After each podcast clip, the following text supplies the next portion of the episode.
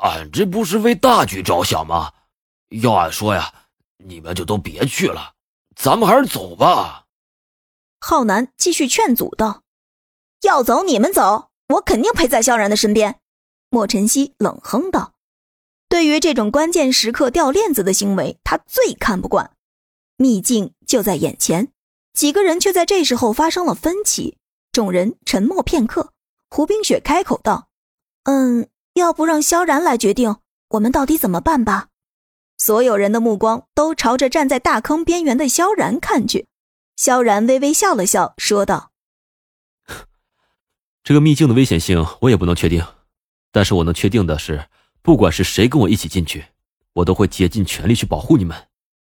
至于是去是留，你们自己决定。说完，便转过身去，低头看向秘境里。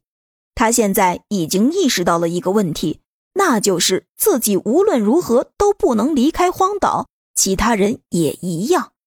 因为之前发生过的种种现象，就说明一定有人在暗中监视他们。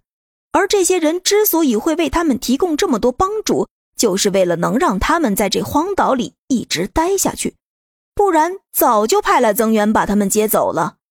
相信到时候只要有人开船出去，就一定会遭到莫名的拦截。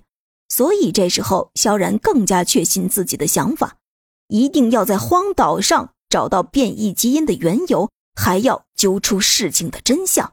只有那样，才能真正逃离荒岛。而此时此刻，萧然的一切想法都已经通过芯片感应后传输到了刘华龙那边。小样，知道了真相，你又能奈我何？屏幕面前，刘华龙勾起嘴角笑道：“还有没有人愿意和我们一起走？”浩然狠下心来说道：“呃，哎。”反正那条船已经快要不行了，扔在那儿也是条废船，不如开过去换成那两条船，然后逃走。而浩然说完这句话，所有人都没有做出反应，只有何源和胡冰雪站在他的身边。看样子，只有他们三个人要走。好，那我们走了，各位多加保重。等会儿，临走之前多带上几把枪，船上还有一些枪支弹药，够你们用的了。